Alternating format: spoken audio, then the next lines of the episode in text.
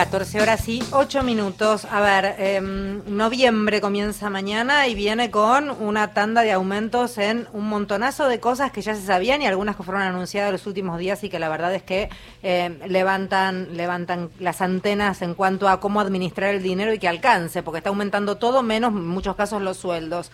En línea, Claudia Collado, presidenta de ADELCO, de Acción del Consumidor. Eh, Claudia, gracias por atendernos. Federica País te saluda. ¿Cómo va? Hola, ¿cómo estás? Buenas tardes. Em, a ver, decíamos, ¿cómo ordenar? Primer punto, la pérdida y actualizaciones de, en tarifas y pérdida de subsidios en algunos casos, se supone que se empezaría a, aparecer y a reflejar en el mes de noviembre. Digo bien, Claudia, ¿cómo es eso? Empecemos por tarifas. A ver, eh, sí, tarifas, empezamos con eh, aumentos ya que van a llegar los aumentos de, de gas, de electricidad y ahora en noviembre arrancamos con los aumentos de agua, que supuestamente se van a reflejar en diciembre, digamos. Pero en diciembre también vas a tener el aumento de la medicina prepaga, que ese es un gran tema, eh, gran, gran tema. Y por otro lado tenés el aumento, eh, se diría, diario y constante de los precios de los alimentos. Eh, entonces es, es como un combo complejo. Llegamos a fin de año con un combo interesante, eh, porque la verdad es que, como vos decías, los salarios no aumentan en relación a lo que está aumentando, digamos, eh, no solamente los alimentos básicos, sino los servicios básicos. Esos servicios que vos no podés recortar, digo. Vos podés hacer mil recortes, pero, por ejemplo, te pongo un ejemplo, no sé, llegas al tema salud y lo pensás tres veces, ¿no? Sí, y así eh, todo, mucha gente se está bajando de, la, de las prepagas, ya, en muchos casos pasa a ser un lujo, porque además si uno evalúa el servicio que están dando, la tardanza que hay con los turnos, cada vez menos profesionales, entendiendo y siendo empática con los profesionales, porque los profesionales además les pagan dos mangos con cincuenta las prepagas, digamos, todo ese combo hace que uno se vaya. Claro, el tema es, eh, o sea, en ese caso los profesionales se van porque les pagan. Eh, mira, nosotros hemos tenido consultas y hemos hablado con algunos médicos que estaban cobrando entre 500 y 800 pesos la consulta. Eso es, es como la nada misma, ¿me entendés? ¿Y, la cobran a cuánto tiempo? No, la cobran a mes vencido con suerte, ¿me entendés? Y la verdad es que eh, este es un a mí me parece que este es el gran problema. El gran problema es este. ¿Por qué? Porque el aumento de la medicina preparada supera ampliamente el aumento del índice de la inflación, que ya es terrible. Sí, lo que dicen desde la medicina prepaga es que en realidad hubo una actualización porque habían quedado por debajo.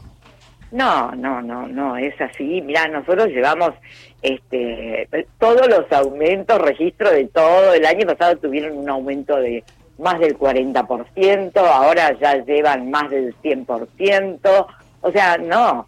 Eh, vos sabés que además eh, hay una resolución por la cual los aumentos son prácticamente automáticos. ¿Viste? A la gente, ¿qué le llama la atención? Pues cada vez que alguien está pidiendo aumento, vos te enterás, te enterás de cuál es la pelea, la paritaria, lo que está pidiendo uno, lo que está pidiendo otro. O sea, que es bastante lógico, porque realmente, eh, o sea, está bien que se pelee por, por, por sueldos justos y razonables y demás. Ahora, ¿cuándo te enteraste de una reunión o alguna pelea así por el tema de la medicina prepagada?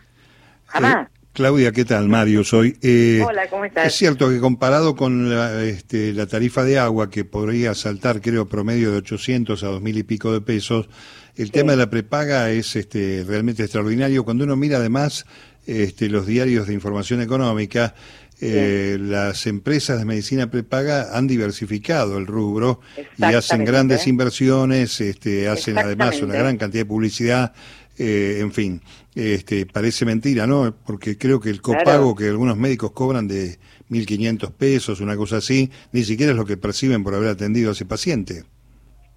Sí, el tema es el siguiente, me parece que a la hora de recortar, vos lo último que vas a recortar, y por eso también se juega de esta manera este tema, lo último que vas a recortar es el tema salud.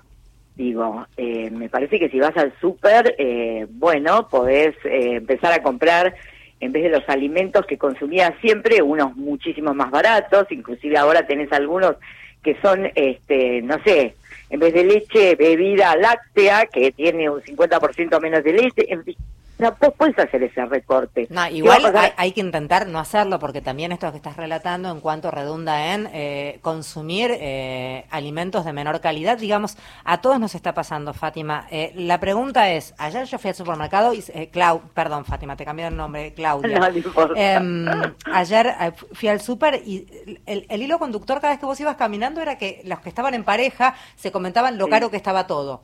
Si a eso le sumás que además, por ejemplo, la promo de yogures, a mí no me la hicieron. Yo llego a casa y el ticket me lo pongo a revisar punto por punto, la loquita. bueno, ¿qué encontró la loquita? La loquita encontró que ese segundo al 70 no me lo habían hecho. Entonces al día siguiente la loquita que les habla fue al supermercado a reclamar el segundo al 70.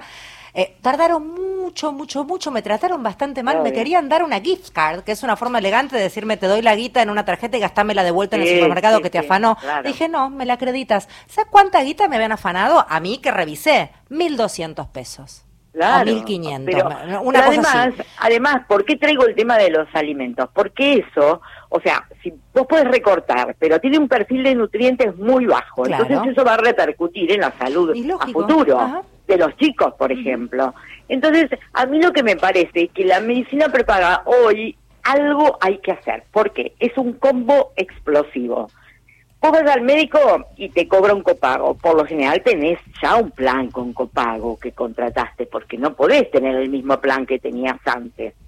Entonces, eh, llamas y te dicen, uy, no, eh, el doctor ya no trabaja para esta empresa. Y nosotros eh, recibimos llamados, por ejemplo, de un paciente cardíaco. ¿Qué va a cambiar a los 65, 70 años su cardiólogo? ¿A dónde va? ¿Me entendés? O sea, sigue pagando la medicina prepaga, que, o sea, no se puede salir, además por la edad que tiene, pero el médico que lo atendió siempre ya no está. No sabe qué hacer.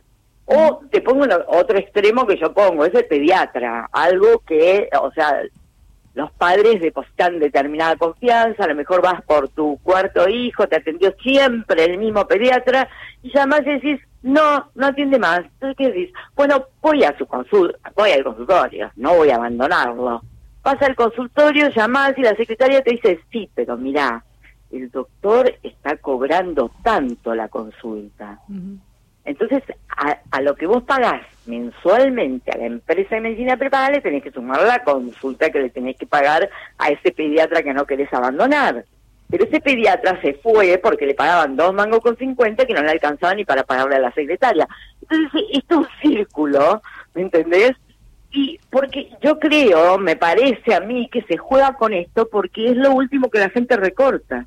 Porque si te pasa algo y no tenés medicina preparada, ¿cuál era la diferencia? ¿Por qué dejamos Argentina siempre tuvo un sistema de salud público espectacular. ¿Y la verdad que es esa. ¿Qué acciones hay, Claudia, como para poder...? claro, ¿qué haces? Vas al, al hospital público, le quitas el lugar a otro que por ahí lo necesita más que vos, y la verdad es que sacás un turno en lo que pagás a lo mejor, no sé, 80 mil por mes, y no sé si no me quedo corto en algunos casos, pero ponerle un plan intermedio y te dan turno a tres meses. Mm. ¿Qué haces? Bueno, ¿dónde te puedes quejar? ¿Qué puedes, eh, a ver, ¿dónde ¿a quién recurro? Y al organismo regulador.